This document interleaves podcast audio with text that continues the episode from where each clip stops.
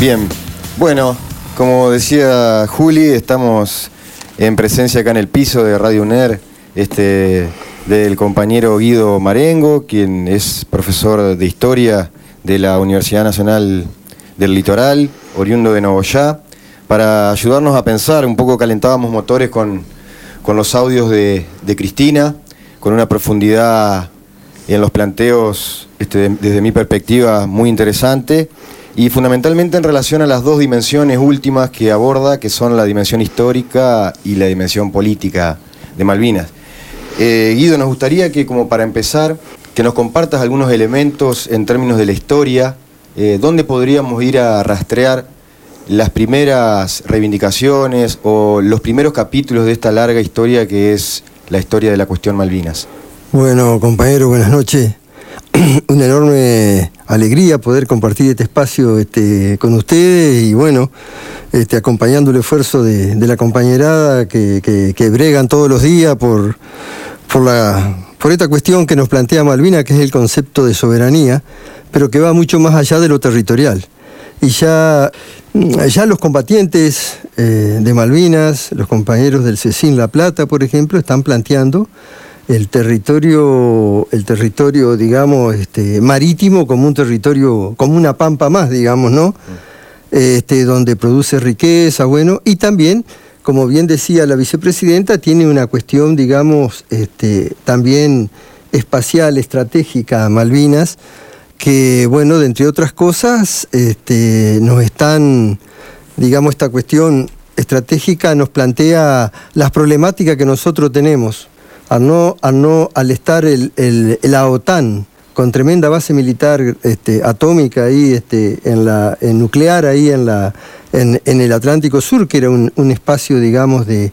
Si, uno ve un mapa, el único espacio donde se puede comunicar el planeta Tierra por mar es por el sur. Así que Malvina es la llave de paso de lo que es el océano, de nuestro acceso al Pacífico incluso.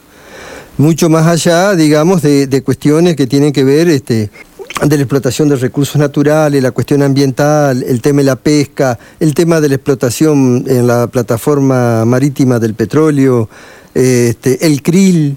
Bueno, eh, eh, dentro de tantas cosas más, se está planteando el acceso a la, a la Antártida, que ya, ya vence el, tratado, y bueno, eh, y además las bases militares de, Estados Unidos y de la OTAN se, se han eh, constituido fundamentalmente en Colombia, territorio colombiano, el Caribe, este, y con eje estratégico en el Atlántico Sur, este, con las Malvinas, la Georgia, la Sandwich, ya la Georgia ya tiene una base militar, este, y que hacen un, candado con, con, la isla Ascensión, y también con la Diego García, que es el Índico, al sur de la India se encuentra ese archipiélago. La Diego García, es una base militar que, este, con el cual eh, la OTAN controla absolutamente, digamos, eh, la cuestión marítima y, también de la circulación comercial y, demás. Bueno, esto, y en cuanto a lo histórico, bueno, eh, podemos este, rastrear las Malvinas, se piensa que Magallanes las avistó, 1520, digamos que el inicio de la globalización, de la primera fase globalizadora, ya que la presidenta hablaba del socio global de, los, de, Inglaterra, Estados Unidos, que además habla de una gran ignorancia de la conducción política este, militar de, la Junta Militar, porque este, no entender, no comprender los lazos históricos eh, entre Estados entre este, Gran Bretaña y lo que fue el Commonwealth, Estados Unidos después, es no entender nada, porque también están los intereses, que además de la trama histórica hay una enorme trama de, intereses que asocian a estos a lo que fue el, el, Commonwealth en su momento, hoy digamos después de la Segunda Guerra Mundial, ya conducido por Estados Unidos, pero además hay un urdimbre tan grande que por ejemplo Estados Unidos, Canadá, Inglaterra, Nueva Zelanda y Australia forman en el mundo una de las, tienen en el mundo una de las alianzas, alianzas estratégicas más importantes, inclusive en la cuestión de la inteligencia. El AUSCUS, algo así, ¿no? Claro, que ni siquiera participa, qué sé yo, potencias como Alemania o Francia. pero sí ellos, digamos. Así que fíjense ustedes que estaban diciendo que, Rusia iba a invadir Ucrania. Este, el presidente francés le pidió la renuncia a su jefe de inteligencia porque no se lo advirtió, porque no sabía. Bueno, no siempre mienten los, la CIA y, su, y sus muchachos, digamos. Algo sabían estos tipos de lo que este, se iba a venir.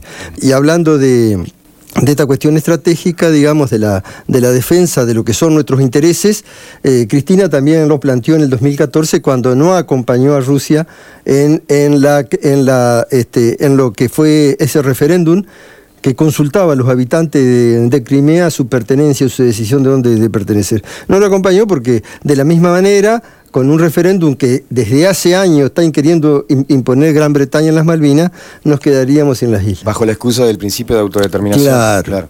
Cuando en realidad Argentina plantea el principio de integridad territorial. Integridad la resolución de la década de 60 ya. 65, exactamente. Eh, te preguntaba por esta por este rastreo histórico de una causa tan profunda que nace en la misma en, las mismas raíces de nuestra historia como, como nación que podemos en nuestro vínculo en nuestra relación con Gran Bretaña este podemos remontarnos desde las invasiones inglesas sí este, antes. eh, o antes, claro, bueno, ahí para eso, para eso estás vos, sí, no, este, Guido, para... Eh, este, sí, eh, sí, mirá, el, digamos que en el siglo XVI hubo, se calculan unas 10 este, avisoramientos o llegadas a, Malvinas. Ya en 1600, un holandés, ahora son neerlandeses, un holandés, Simón de Waal, lo, este, se dice que descubrió o redescubrió este, las Malvinas. Pero en 1690, en 1690 ya un inglés este, le va a poner eh, el nombre de Falkland a lo que hoy es el estrecho de San Carlos. Y este, ocho años después, los franceses de, la, de las islas de, Saint-Malo, de ahí viene Maulinas, que va a devenir en Malvinas, este, y se instalan en lo que este, en lo que es Puerto Luis, que le llaman ellos, que va a tener sucesivo nombre, hoy es Puerto Stanley, para nosotros fue por argentino, y los compañeros en de la Operación Cóndor en 1966 le llamaron Puerto Rivero por el gaucho Rivero. Este, pero tenemos unas fechas ahí en el siglo XVIII, 1763, 64 y 65, que marcan la competencia imperial en toda su, este, dimensión. Es la, primera invasión inglesa, la podemos ubicar en 1763, cuando atacan eh, Colonia del Sacramento la actual colonia. En esa época la República Oriental del Uruguay pertenecía a lo que era el Virreinato del Río de la Plata. Esa es la primera, digamos, ¿y cuál es el motivo? Que, eh, digamos, las autoridades del Virreinato se habían recuperado Colonia porque había caído en manos de los portugueses y era un lugar de, contrabando y de pirataje de, portugueses y de los este, ingleses que llegaban con sus barcos mercantes hasta Colonia. Este, se hacía, era todo contrabando. Eso en 1763, al año siguiente ya tenemos la primer colonia eh, francesa en las Malvinas y el 65 los ingleses forman, no en lo que nosotros conocemos como Soledad, sino en la Gran Malvina, este, Puerto Egmont, que van a estar hasta el 74, pero ya en el 70, 1770, es la primer victoria argentina en las Malvinas con Ignacio de Madariaga que los derrota. 1770, un 10 de junio de 1770. Este, así que estas fechas eh, ya muestran, digamos, la, absoluta avanzada de los imperios este, que habían salido del Mediterráneo en la expansión europea, ya este, eh, ocupando todo el, el, Atlántico Sur también. Y uno de los argumentos, Guido, históricos del reclamo de soberanía de la Argentina tiene que ver también con después de la ruptura del vínculo colonial en la Revolución de Mayo y todo lo que eran los territorios de la vieja, del viejo virreinato del Río de la Plata, que estaban bajo la órbita del poder español, eh, uno de los argumentos más fuertes es que eh, al este, construirse un gobierno patrio, un gobierno este, independiente políticamente de, España, esos territorios eh, iban a formar una integridad territorial nueva, ¿no? Eh, sí, mira, eh, es más, los españoles tienen, no me acuerdo, pero unos 20 gobernadores en, las Malvinas. Ellos se hacen cargo, no me acuerdo el nombre ahora, del Puente, es el apellido, el segundo apellido del, capitán este, que va a ser el primer este, gobernador, 1767. Eh, cuando los españoles hacen un fuerte reclamo, por cuestiones de política europea, estaban en una, estaban en una alianza España, España y, Francia. El, España le hace un fuerte reclamo por la, por la ocupación de, y la fundación de Puerto Luis, como habíamos dicho en el 64 un rato antes. Reconoce Francia esto, cobra una indemnización por los, gastos ocasionados en establecer esa colonia y este, reconoce la soberanía española en la isla. Lo mismo va a pasar con los ingleses, pero ellos se van a retirar de Puerto Egmont después de la derrota de 1770 en 1774. Y de ahí en más hay un proceso hasta 1811 donde los españoles van a, van a establecer uno, creo que sí, 20, 20 gobernadores. Y después, eh, ah, las autoridades argentinas, este, que no van a ocupar, digamos, la, este, lo que es el, eh, luego de la Revolución de Mayo, la Junta eh, no va, va, va, va este, a proceder con actos de autoridad soberana eh, no ocupando la isla, pero sí dando, dando este, autorización de pesca, permiso de pesca y demás. Inclusive le va a pagar los sueldos al anteúltimo gobernador español de Malvina. Y el 20, en, en 1820, el, 6 de noviembre, me parece que fue, de 1820, David Hewer, que es un corsario este, contratado por, lo, por, por el gobierno este, bonaerense, Isa Pabellón Nacional y hace reconocer a todas las, a, las naves que estaban en la, en la isla la soberanía argentina sobre las Malvinas, esto es 1820. Y, este, y, las naves son, son inglesas y norteamericanas y les reconocen y bueno, hacen toda la ceremonia y demás. Y hasta 1824 va a estar Hewitt, va a estar Mason y va a estar Pablo Araguatí, que dicen que es un, un guaraní oriundo de, de, de, Mandisoví, que va a ser también gobernador de, las Malvinas, Pablo Araguatí.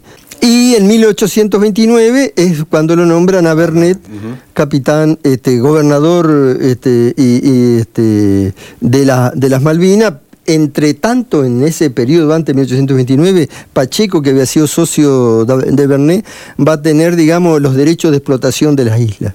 Este, también en ese momento llega el gaucho Rivero y demás, pero bueno, hasta ahí digamos que los derechos estaban absolutamente, están fundados, absolutamente comprobables en documentación, etcétera, etcétera. Ahí aparece la, figura, la figura del gaucho Rivero, en esto que decía al principio yo de, varios capítulos que tiene, tiene esta historia. Y haciendo un poco de un salto y ya en los últimos minutos, eh, dos preguntas, eh, Guido. Una, ¿qué podemos decir hoy de, este gran significante, digamos, de, de, Malvina, a propósito obviamente de los 40 años, pero obviamente trascendiendo lo que significa solamente pensarlo en términos de, la guerra, que es lo que estamos intentando proponer.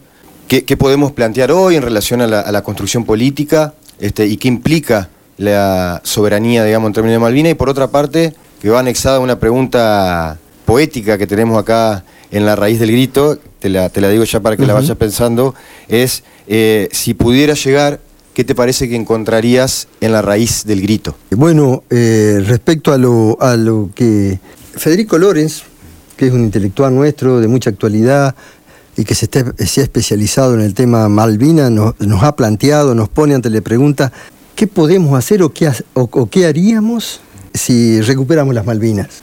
Y este, por otro lado, por otro lado, preguntarnos ahora qué se juega cuando hablamos de Malvina para dar un salto y salir del esquema eh, de soberanía igual a territorialidad, que va mucho más allá.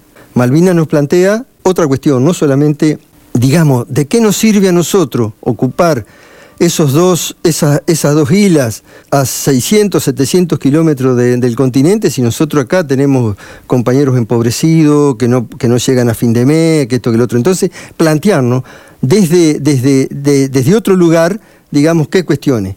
Estamos muy lejos de, lograr volver a Malvinas hoy en día, porque realmente la importancia estratégica de las islas es fundamental para sostener el, el imperio global digamos, de, las potencias hegemónicas. Entonces eh, tendremos de que plantearnos políticas que no sean por la, eh, este, como herramienta, digamos, la cuestión bélica, sino políticas de acercamiento y ver qué consensos podemos lograr y, y demás para discutir y nunca aflojar esta cuestión de Malvina que para nosotros es fundamental.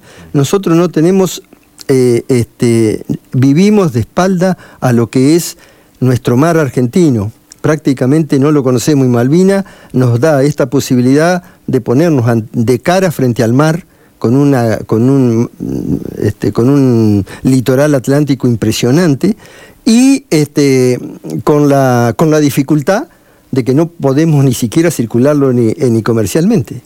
Fíjense si estaremos de espalda al mar que nosotros perdimos Elma, líneas marítimas este, argentinas, fundada por el general Perón, y, nadie es, eh, no hubo una manifestación en el país cuando se perdió Elma.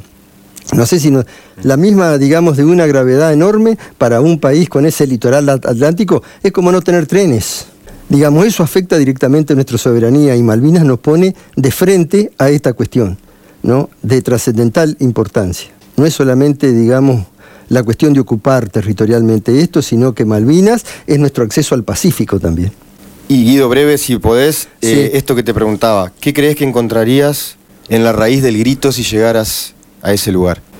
Eh, lo sintetizaría con este, la palabra patria. Muchísimas gracias, Guido, por tu aporte, por tu presencia acá en la raíz del grito.